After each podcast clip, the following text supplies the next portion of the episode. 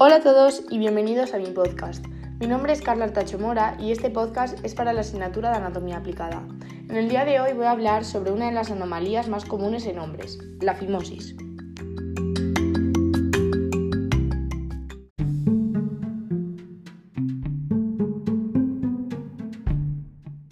Recuerdo un día de verano en el que estaba con unos amigos y de repente uno dijo, me han quitado la virginidad con unas tijeras. Yo en ese momento no lo entendí, sin embargo, hace poco me lo volvieron a repetir y me dijeron que estaba relacionado con la fimosis. Y yo dije, ¿qué es la fimosis? Quédate para escuchar este podcast y le daremos respuesta a esta pregunta.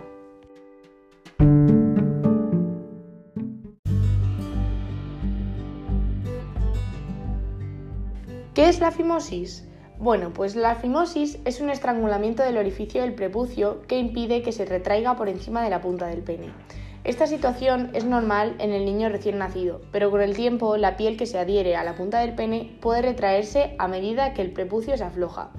La fimosis también puede producirse si se fuerza la retracción del prepucio antes de tiempo. Esto podría provocar la formación de una cicatriz fibrosa que puede impedir la retracción del prepucio más adelante.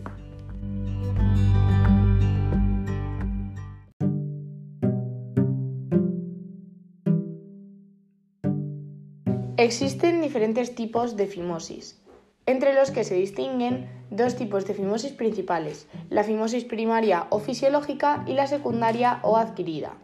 La fimosis fisiológica es el tipo de fimosis más habitual y puede darse desde el momento del nacimiento del bebé.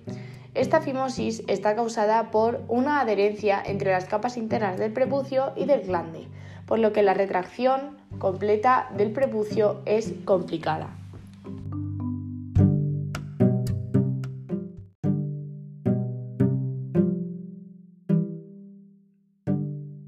El segundo tipo es la fimosis adquirida.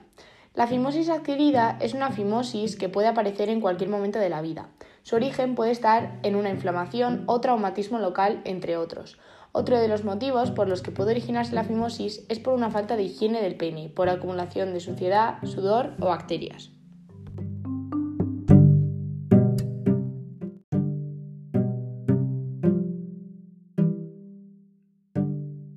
Dentro de estos dos tipos de fimosis destacan otros tres, la fimosis puntiforme, la fimosis cicatricial o la fimosis anular.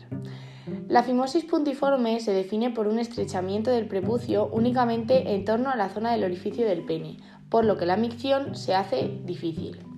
La fimosis cicatricial se define por un endurecimiento de la parte externa de la piel del orificio del prepucio, Puede tener su origen en una infección por hongos bacterias, inflamación crónica o por un traumatismo en el prepucio. Y por último, la fimosis anular. La fimosis anular se define por la incapacidad del prepucio para retraerse, formando un anillo en torno al glande, sin que se pueda ver el surco balánico.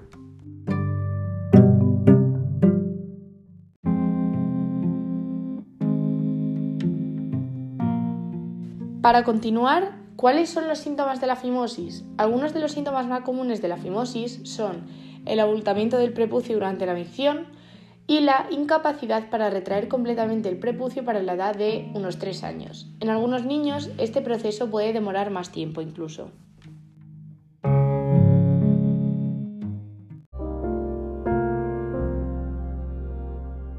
¿Cuál es el tratamiento de la fimosis?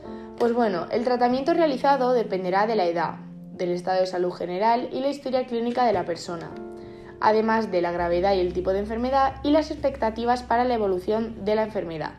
Este tratamiento puede incluir la aplicación de una crema con esteroides en el prepucio hasta tres veces por día durante un mes aproximadamente. ¿Para qué? Pues para aflojar el anillo adhesivo. Si el prepucio de un niño se abulta durante la misión luego de los 10 años de edad, es posible que se aconseje la realización de una circuncisión que consiste en la extirpación quirúrgica total o parcial del prepucio.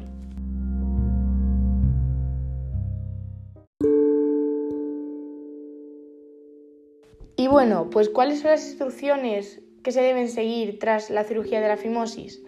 Pues bueno, para empezar se debe tomar medicación para las molestias. Después de la cirugía, nada más llegar a su domicilio, el paciente deberá tomar paracetamol, un comprimido cada 6 horas, y al día siguiente solo si tuviera molestias. Si el paracetamol es de un gramo, se deberá tomar cada 8 horas. Para continuar se debe mantener el vendaje y posición del pene tras la cirugía de la fimosis. Es importante poner el pene pegado al abdomen, es decir, hacia arriba, durante 10 días, pues para poder evitar una posible inflamación del pene. Además, se debe mantener el vendaje de la cirugía durante 24 horas. Si el paciente nota algo de sangrado, puede presionar en la zona durante unos 10 minutos aproximadamente. Tras retirar el vendaje, mojándolo con abundante agua, se debe realizar una cura cada 12 horas con agua y jabón. A continuación se debe secar bien, incluso con ayuda de un secador, y finalmente dar unos toques con betadine y tapar con una gasa. Finalmente los puntos caen solos y aproximadamente en dos o tres semanas. El paciente no debe preocuparse si se caen antes.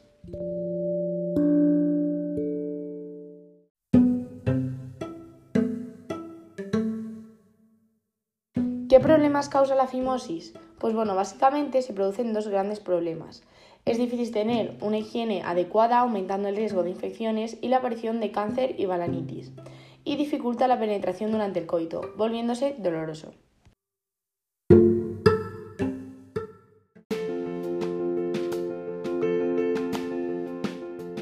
¿Y qué pasa si no se trata la fimosis? Pues bueno, algunas de las complicaciones que podemos evitar tratando la fimosis desde el primer momento son la reducción de la satisfacción sexual causado por coitos dolorosos, la retención aguda urinaria causada por el cierre progresivo del prepucio, la parafimosis, las infecciones importantes y el cáncer de pene.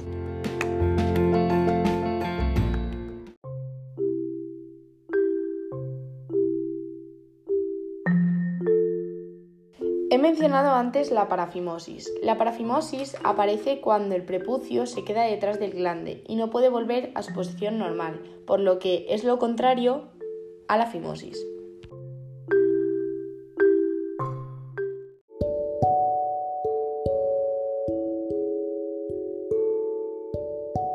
Y bueno, pues ¿cómo se puede prevenir?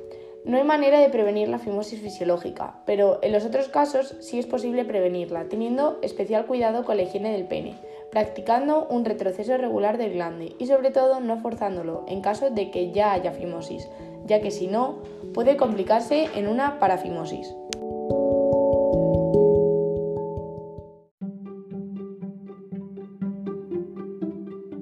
Bueno, no os preocupéis, ya estamos dándole los últimos coletazos a este podcast. Y bueno, me gustaría hablar sobre los beneficios de la circuncisión.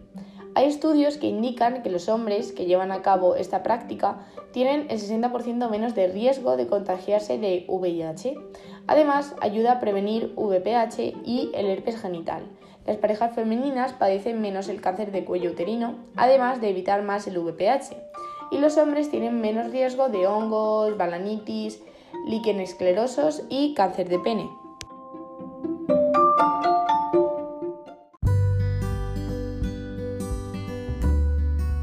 Para acabar con el podcast, debes recordar que la fimosis es el estrangulamiento del orificio del prepucio, por lo que solo afecta a los hombres, que es necesario consultar a un médico cuanto antes, ya que mm, puede desembocar en otras infecciones o enfermedades y que tiene tratamientos aparte de la intervención quirúrgica, la cual es muy favorable ya que previene enfermedades importantes y muy peligrosas.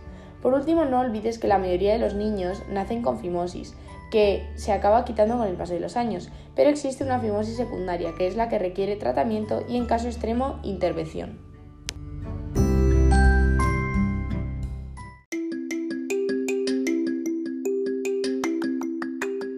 Y esto es todo por hoy. Espero que hayas aprendido algo nuevo y hayas disfrutado escuchándome tanto como yo haciendo este podcast. Nos vemos pronto.